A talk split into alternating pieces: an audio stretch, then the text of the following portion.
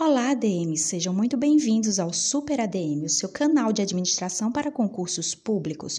O episódio de hoje é sobre a teoria das relações humanas. O momento histórico era a década de 1930. O mundo passava pela Grande Depressão e o contexto era de grande insatisfação dos trabalhadores, pois a produtividade prometida na abordagem clássica muitas vezes não se concretizou.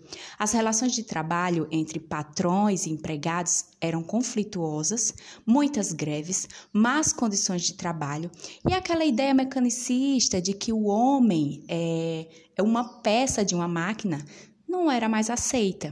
Acreditava-se que a solução era buscar o aumento da produtividade através de uma atenção especial às pessoas. Aí é que entra o Elton Meio e a pesquisa em uma fábrica em Haldor.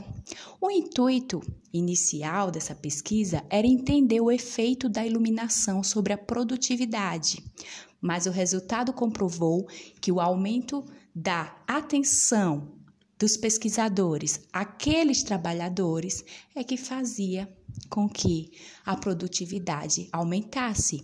Então, o foco da administração agora passa a ser as pessoas e os grupos informais que surgem na organização. Várias teorias de motivação e liderança são é, o momento né, dessa abordagem.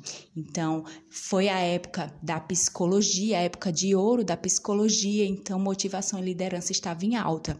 E a partir dessa visão humanística, a ideia de homem agora é o homo social, o homem que tem necessidades sociais além das financeiras.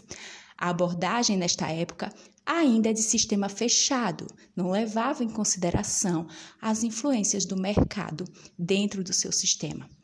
As ideias da teoria das relações humanas só ficaram conhecidas fora dos Estados Unidos a partir da Segunda Guerra Mundial.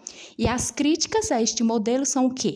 Nem todo funcionário motivado é produtivo, porque se acreditava nisso, mas constatou-se que não é verdade, e esquece os aspectos técnicos envolvidos na produção, dando ênfase demasiada aos aspectos emocionais. Essa é a teoria das relações humanas e espero você no próximo episódio.